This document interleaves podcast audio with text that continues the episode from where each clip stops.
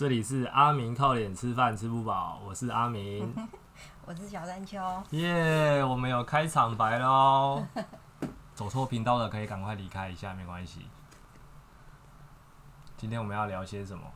你不是要介绍你的频道？哦，对，我要介绍我的频道。我的频道呢，在 Apple Podcasts、Spotify 还有那个 First Story 上面三个平台都搜寻得到哦。所以有兴趣的人可以去搜寻一下。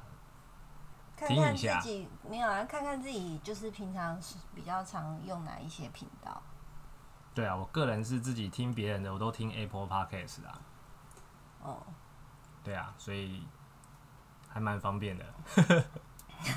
谢谢你哦，谢谢你告诉大家。嗯。那那我们就正式进入今天的主题喽。今天主题是什么？今天主题是什么？你先先聊一聊那个。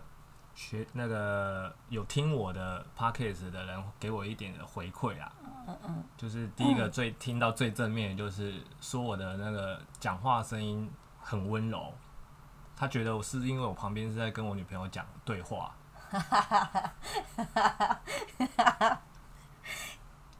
同学，你搞错了，他他跟我讲话像讨债一样。他只有对他家母猫那只母猫讲话会有娃娃音而已。对，人家都是本 本人与照片不符，我是本人与 podcast 的声音不符。哎，会不会是因为你就是上课的时候的脸跟你的声音他是看得到的，所以他根本就合不起来，然后反而听你的 podcast 的时候会觉得看不到你的脸，觉得声音比较好听。诶，这样好像也不错哎。好，就是听声音是一种人，见到面聊天又是一种人，很很有情趣的感觉。情趣什么东西啊？有毛病哦！就是有一种双重享受。但你，但他真的是，但他真的是讲电话的声音，真的是还蛮好听的，是吧？嗯，虽然我们就是认识五年。讲电话的次数大概不超过十次吧。我没有跟他很熟啊，大概每天讲话不会超过三十分钟。应该也不会超过十分钟吧。我们这大概是就吃晚餐那一段时间会聊天，然后也不见得每天都会聊哦，就有时候就各自划各自的手机，然后就。洗洗睡了，对，他就是关在他的房间里，不知道冲他小，就就就就是隔天的事了。再见面就是隔天了。对，我们的生活就是这样子。啊，不是重点啦。好，嗯，那重点是什么？重点，你不是今天想要回答一些你的听众，或者是你的那些呃有看你文章的粉丝问你的一些问题，你想要就是。回答一下。对，在这边就稍微解释一下，就是有一些学生问我啦，问我说：“诶，我之前拍了一个类似呼吸的自我检测跟感觉练习，然后他会说，他怎么知道他自己在练习呼吸的时候，动肚子吸气吸到肚子的时候，那个动作到底是真的还是假的？”那我要讲一件事情，就是说，我们我们练运动的人练了一段时间，其实对自己的身体的特定肌肉的控制能力，其实都会变得非常好。所以，其实你说你今天如果不吸气，单纯叫你把肚子往外顶出来，其实应该都大家练一段时间应该做得到。可是，既然它是一个呼吸练习嘛。所以，当你在做吸气的时候，你就要感觉你的气吸到肺部里面。那因为肺部会有一个撑开的动作，我们的横膈膜会下降。横膈膜下降的时候，会挤压到腹部的脏器。那挤压到腹部脏器的时候，这时候你的肚子就会自然的往外凸。所以，它不是一个自己控制把肚子往外凸的一个行为。所以，你要去感觉到你吸气的时候，肚子要自己有膨胀起来。所以，是一定是要在有吸气的过程中。感觉到这件事情，你赶时间吗？没有啊，你讲话超快的耶，哪有快？还好吧。我已经听到有一点放空嘞。所以，如果你今天要练习吐气，也是反过来。所以我在影片上有教大家说，我们的那个手啊，可以搭在自己的肋骨。所以你吸气的时候要感觉到你的肋骨跟肚子有膨胀。相反的啊，如果你今天要练习吐气，你就可以用你的手啊，轻轻的挤压你的肋骨，往中间挤压，让你的气比较好吐出来，你就可以感觉到你肋骨的一些动作，就是压肚子吗？就是把肚子缩小的感觉。就是用两只手这样压，稍微可以往内挤压，然后再重复练习吸气的时候，你应该可以感觉到它又重新的扩张。因为很多人在练习呼吸的时候，他其实不太知道自己怎么动肚子啊，所以会用借由自己手部的感觉去强化自己呼吸的这个这个练习。我我有点忘记了，但是就是你现在还是会遇到很多学生是吸气不会肚子胀起来的吗？没有，现在反而遇到的那种吸气的人啊，你叫他先吸一口气，你会发现他每个都在耸肩。昨天才遇到一个一个学生也是这样子，一吸气，马上就立刻耸肩给你看。结果这个学生就是我，就是我之前说的，你你怎么，你如果不去矫正自己的呼吸的方式或形态，你今天就会处于一个一直在用肩膀呼吸，然后导致你每天肩颈都很酸痛。所以你上教练课的时候，就是一直在那边拿球，一直敲，一直敲，敲你的脖子，敲到肩膀都松掉了。结果你的呼吸形态还是没改变，因为根本的问题是在于你的呼吸形态错误，导致你肩颈的肌肉过度使用用力，然后变得紧绷。我一开始好像也是这样子，就是我我一开始去就是开始上教练课的时候，我就是那种呼吸是提肩膀的人，然后那时候教练都一直叫我说，呼吸啊，这是肚子要感觉有胀起来的感觉。我想说，这到底是什么啊？我哪会啊？那、你现在会了吗？现在会耶，现在反而很自然的是这样子呼吸。所以前面其实要花一点时间在所谓的刻意练习嘛。嗯，刻意练习完之后，它自动会变成身体的一种反射。当你它变成一种身体的反射的时候，自然而然你做任何事情，你就比较不会回到你一开始原本用错误的方式呼吸。所以，但它需要一点点时间练习啊，因为我们日常生活中外在啊一些压力啊，然后都会让你紧绷，然后变回以前用肩膀耸肩的方式在呼吸。嗯，对啊，还蛮需要时间的。因为我之前一开始上课的时候，都就是前面几几堂，好多堂哦，不是几堂，就是一都一直在草皮上。是草皮很舒服吗？不是啊，就是教练就一直让我在草皮上，就是反正就是练呼吸啊，然后做桥式啊，放松大腿啊，什么什么鬼的。然后我就看别人就是可以开始就是去场外练，我就觉得为什么我都一直在草皮上？啊，那时候让你练，你还自己不练嘞？哎、我不行了，我不行了，然后就把杠放回去了。啊，要你练的时候，你又你又不练，我那时候就我那时候才刚开始接触重训，我就会觉得很害怕。你让我背杠，我就会怕我就是就是压下去，我就起不来啦。所以我才会说啊，我不行这样。啊，教练站在你后面就是会帮你啊，教练鼓励你，给你自信，然后认为你可以做得起来。啊，你要你做你不做，然后就马上，哦，我不行了，好害怕，我赶快放回去。我就是很害怕，我觉得你们怎么这么不是你们，是你怎么这么没有同情心啊？就不是像你们这样练了这么久，我才刚开始上教练课，我会怕是正常的吧？啊，你现在嘞？现在不会啊，现在恨不得可以赶快蹲个几组，对不对？是也没有啦。最近身体为一样，好啦，下一期不知道还有没有他啊。对，活不活得下来还是件问题。所以大家有什么回馈留言的，赶快留一留，不然以后可能听不到他的声音哦。你不能用诅咒我去死，然后我没有增加声量好吗我？没有诅咒你啊。好，这个就是主要就是我遇到一个学生给我的一些，就是他想要去多了解一下他在呼吸的时候，他的肚子跟呼吸到底是是真的肚子是真的在动还是怎么样，所以刚刚就稍微解释过一次了。嗯，哦，然后还有另外一个学生啊，是也是好奇一件事情，就是睡前练呼吸，到底对睡眠有没有帮助？那我觉得这个东西，因为因为其实现在的人很很蛮多人有睡眠障碍的，那尤其是那种如果你已经习惯晚上在运动的人，其实要稍微特特别要注意。其实蛮多研究有有研究说，诶，其实在什么时间点运动最好？可是其实这个本来就跟生活作息有一点关系。有些人就是可以白天运动，有些人就是下午，而有些人就是只能下班后晚上运动。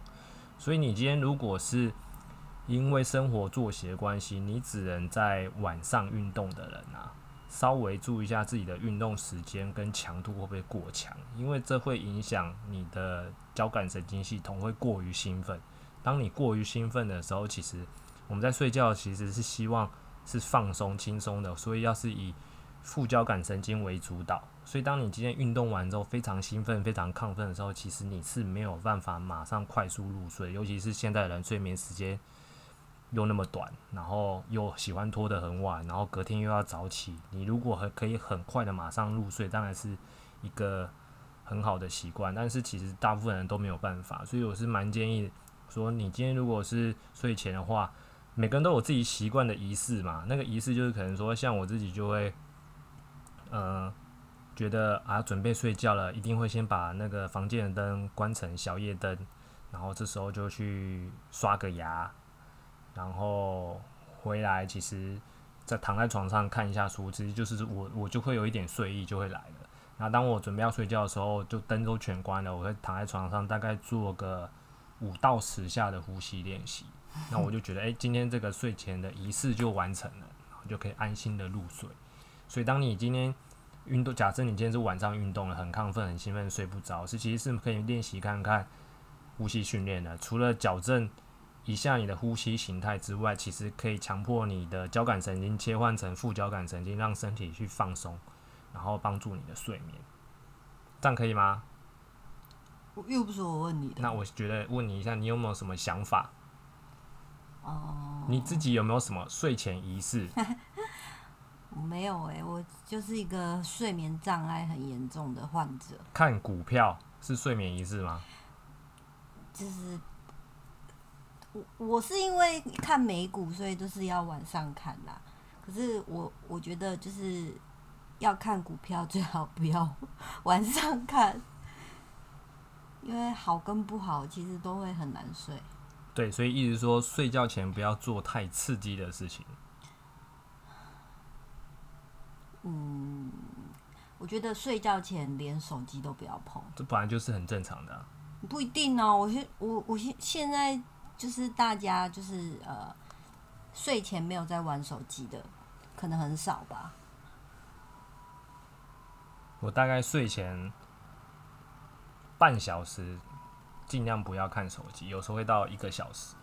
可是你看那个那个电子书，还不是一样是？而电子书那个电子书那个是，我我用的是电子书的阅读阅读器 Kobo，所以它是它是没有蓝光的，它不像那个手机会产生出很大量的光线，去影响你的那个生理作息。嗯，对啊，因为它如果你有你有用过电子电子书那个阅读器的话，你就会发现它其实是有点油墨油墨就书的质感的那种画面。虽然说它是一个电子荧幕啊，我真的很推电子书诶，就是真的，虽然是题外话了，但我真的觉得电子书真的有想要买的人真的可以买，就是 我觉得很好用，而且就不用买一本一本很大量的书。那你自己有推荐什么电子书阅读器吗？那个牌子？我就是 Cobo 啊，就是他 Cobo 是他买来送我的，因为我跟他说要叫他借他那一台给我用，然后我就说借我几天用，然后你也可以看你的这样，然后他就觉得不要，他自己要他自己的，然后就逼不得已送我一台。看我我花了一台花三千多四千呢，还要加外壳这样子。然后我就送了一个你这个，那你现在还有在用吗？有啊，有就好。我不借它，不是不是我小气什么的，你就是好吗？你我是觉得看书这些都这件事情其实有点隐私啊，有时候不太想看，让人家看，你在 让你知道你在看什么书啊。你是不是上面是有什么不能给人家看的书？你知道很多东西都可以在那个上面线那个线上书城就直接买到了，你知道吗？你说 A 书吗？嗯，例如啦，没有可能在上面买什么写真集吧？黑白的谁要看、那啊？Kobo 上面真的有出线上的写真集耶，我知道啊，可是黑白的谁要看啊？说不定有人就是喜欢这种古早味啊。不可能吧？我干嘛浪费钱去买黑白的写真集？不会，总是会有一一小一小受众喜欢这种东西啊，所以我觉得那个，所以你有买了啊？我是还没买啦，有在考虑而已啊。所以我觉得那个就是电子书阅读器，就自己用自己的就好了啦。对啊，我也是想要，我当初其实也只是想说要试试看，看好不好用，所以想说跟你就是借来用用看，谁知道？哇，一下子就爱上了，对啊，书就一哦直买。要收到他的礼物真的是哦很难呐、天时地利人和三个都要齐全，你才有可能收到他的礼物。请不要脱离主题好不好？然后好，你继续。那你最近有没有什么比较特别的学生或是案例想要分享？案例哦，最近啊啊，可以讲一下，最近这几周啊，我带我妈去看物理治疗。熟端对，现在郑重介绍一下熟端。熟端，熟端，因为年纪也长了，所以加上那个常年没有运动习惯，然后就产生呃，就是反正就是退化性关节炎啊。你知道呢，妈妈妈妈都没有什么在运动，然后就膝盖就越来越痛，越来越痛啊，差点要去开刀，快吓死我了！赶快阻止他！还好我还好我有及时回家问他状况，不然我下周再看到他的时候，他已经开完刀了，快吓死我了。所以我就建议他先去我们合作的物理治疗所去稍微去评估一下状况那就是刚好去了去了两次的那个物自费的物理治疗啊。那其实我觉得真的要尊重专业，不管不管是不管是物理治疗上的专业，还是那个健身领域的专业，其实都是因为现在其实网络上就是很很流行说，哎、嗯，干嘛花钱去上教练课？教练课一堂那么贵，那我在网络上自己看动作自己学就好啦。可是其实我这这两周带我妈去看物理治疗师的时候，我就看我妈走路的样子，也以前我可能还不懂，但是因为我们都教教课教了那么久了，然后也多多少少接到一些物理治疗所的病人，然后身身体状况比较好之后，然后回来开始运动，然后就也观察出一些他们的一些动作的样子，你会发现啊，看我妈走路，我妈走路走楼梯哦，我妈走楼梯下楼梯的瞬间，她膝盖是完全不弯曲的，就直直的这样往地板一踩。就简单讲什么，就有点像那个筷子，有没有？筷子直直的一直戳地板，一直戳地板，一直戳地板，一直戳地板。他膝盖都没弯了，一代表什么？他根本就不知道怎么去用他大腿的肌肉去做所谓的刹车，去支撑重量。所以，如果你今天你其实哦，可能有些人会觉得说，哎、这就这不是都这样吗？不是都这样吗？然后，可是这样你经年累月的这样使用身体，你就会发现，哎、其实你身体会慢慢开始出一些问题，就是你看你制造了一些压力在你一些不必要的关节上，然后常年下来之后，他的那个膝盖就开始，你看膝盖的缝隙已经开始越来越小了，然后软骨都磨损掉了，然后差点都要去换膝盖了。所以其实很多人都会觉得说，哦，如果你今天在网络上看一下影片啊，这个干嘛上教练课，自己练就好啦。看影片，你看就是上深蹲就这样蹲一蹲，然后分腿蹲就这样蹲一蹲，卧推就这样练一练。如果你练下去，诶、没事倒还好。但如果真的有一点开始不舒服的时候，劝你还是去找一些专业领域的人士去学习一下，然后去，我我蛮我蛮就是觉得说，在学习这些动作过程中，一定一定要把所谓你练的时候有没有感觉这件事情放在心上，因为很多人，如果你今天只是在看影片学动作的，就会觉得说我的动作只要一模一样，就代表你做对，但其实这是一个错误的观念。在做动作的时候，能够感觉到哪里在失力，呃，你做的那些重量要承受在一些对的肌肉，产生一些正确的张力，然后感受度要是对的，这才代表你真的有做对动作，而不是只是一张呃动作的样子像而已就是了。所以我今天看了，今天我才刚去带我妈去看物理治疗回来，我看因为物理治疗师刚好要评估一下她走楼梯的方式，那我就看了一下，哇塞，她就是。很可怕，就是那种难怪一下，难怪膝盖很快就会爆炸了。那个根本膝盖就是直直的，膝盖锁死的，直接往下踩这样子。就遇到我妈的状况，就主要是这样子啦。我觉得好像像我，好像有时候也是会站着的时候，就是膝盖锁死的站着。那就是就是就是呃，我们在训练的时候都会说，有一种人，叫是所谓的。嗯，可能可能没有这样的名词，但是我们都会形容这种人叫所谓的低张力人。这种人他不知道怎么去让身体用力，所以他就会用一个关节锁住卡死，有点像那种积木叠积木，你只要把它叠叠死卡死，然后他就会觉得哦，身体好像就是这样用力就好。我这是物理治疗师认证的低张患者，可是你现在还是活得好好的。哦，对啊。可是可能到你以后年纪大的时候，这个问题才会慢慢出现，因为毕竟这种伤害它不会一下子就跑出来，它是经年累月的，一直慢慢累积的伤害。所以我妈到现在就是已经有一只脚走路会就是一跛一跛的，然后那个物理治疗师看她的两只脚的大腿肌肉量跟小腿肌肉量，两只脚就已经有很明显的差距了，所以她其实有一只脚已经不太敢施力了，而且她已经。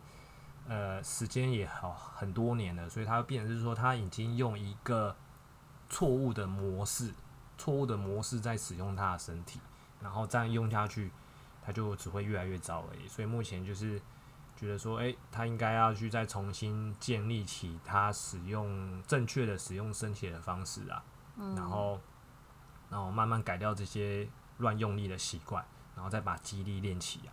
像他其实。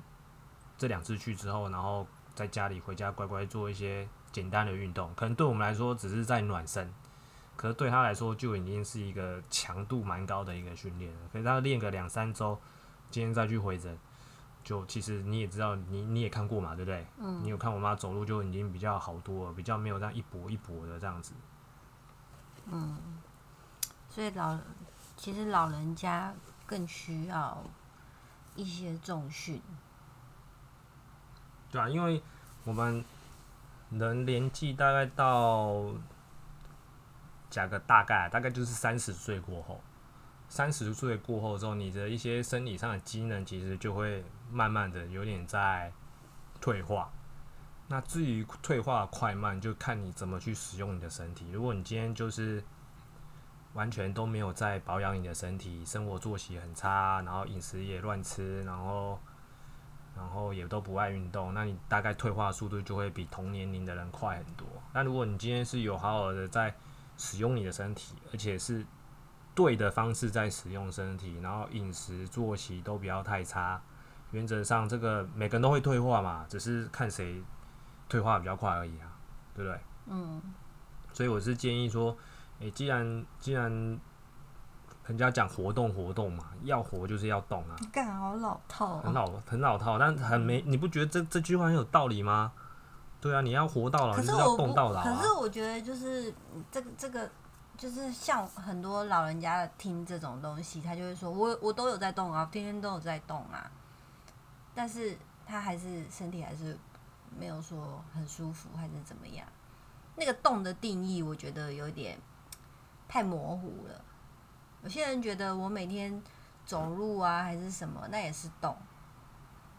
可是有些老人家他其实缺缺乏的是肌肌力的训练。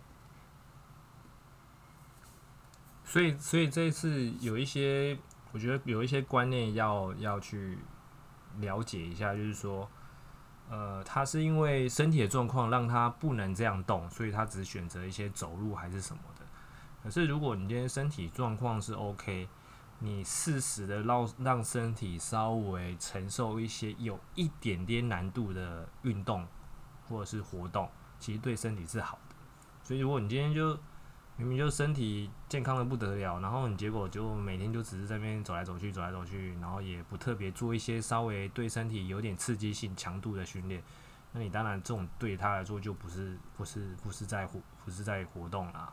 那就对我们教练举个例好，对我们教练来说好了，我们每天教课走来走去，走来走去，我每每天走路走一两万步应该有。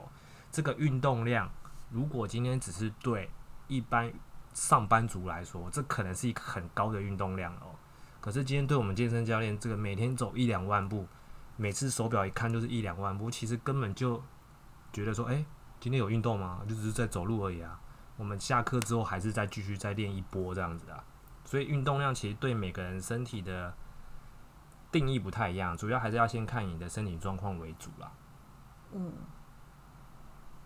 你当然不能去强迫说一个刚接触、刚呃没有运动接运动习惯的人，叫他去做一些很激烈的。当然，你也不可能让一个已经是常年都有在运动的人，再做一些非常轻松、对他来说完全没有感觉的运动。我不是这个意思啊。不然是什么意思？我的意思是说，就是老年老老年人，他也是需要一些激励训练。是没错啊。你是说，你不是说老年人该做激励训练吗？对啊，激励训练也有很轻的啊，又没叫他一下要扛多少几百公斤。所以，所以要看他的身体身体能力在哪里啊。就像我妈，我妈现在做桥式，对她来说就是一种激励训练啊。叫她做一个徒手的向上深蹲，对他来说就是一个激励训练啊。所以，激励训练的强度其实对每个人身体来说定义不一样啊。嗯，对啊。我觉得老人家那个膝盖真的是很容易都有问题。我我我们家方宇也是。要不要介绍方宇是谁？郑重介绍，方宇是我老母。啊，然后嘞？就这样啊。所以他膝盖也差不多了，是不是？对啊。可是我妈状况比较，就是有有一更更复杂一点，因为她年轻的时候腿断掉过。所以她虽然是有接回去，是可是还是有一点点些许的高低差。那就是长短脚嘛。还没到那么严重啦，就是他就是有一点点，然后就是开刀接接骨头完会，就是每每次到换季啊，他就是会酸痛啊，所以他也会就是很尽量的，只要觉得疼痛，他就不敢用那一只脚在走路。那他可以当那个天气预报员。知道变变天的时候就知道啊。很多人都可以，你的小指不行吗？我小指没办法，啊为什么是我的小指？你小指不也断过？那 我没有这个这个这个，我没有这个能力啊。哦。看白痴哦。而且你还两只小指都断过？没有，是一只大拇指跟一只小拇指。哦。对。现在都很健康啊。不好说。就灵灵活灵活自如啊！嗯，你们能想象一个人短期之内一直在断脚趾吗？我我是认真的觉得那阵子我几乎没在晒太阳，所以我才那么容骨质那么变得那么脆弱。因为你看健身房都关在地下室一楼，哎，哪有那个时间去让你晒太阳？每天下班之后天那个太阳就下山了，当然晒不到太阳啊。你就这样两三年过去了，你都不知道，然后结果今天一踢到，然后就断掉了。好啦，又讲完了啊。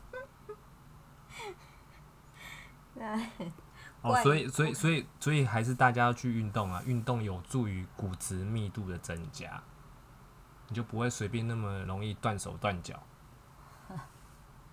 对，过来人呐，过来人的心声。对啊，现在有时间，除了激励训练之外，一定要去晒太阳一下。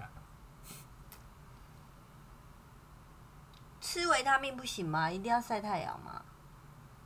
晒太阳就是一个天然的吃维他命啊。啊，我的意思是说，我不想晒太阳，我能吃维他命吗？这样我骨骨头也会很好吗？那能不花钱就不要花钱啊。但我。就不想变黑的话，干你好烦哦你！好啦，时间好像又差不多了哦，该去洗洗睡了哦。各位准备一下自己的睡前仪式，练一下呼吸。大家拜拜啦！拜拜。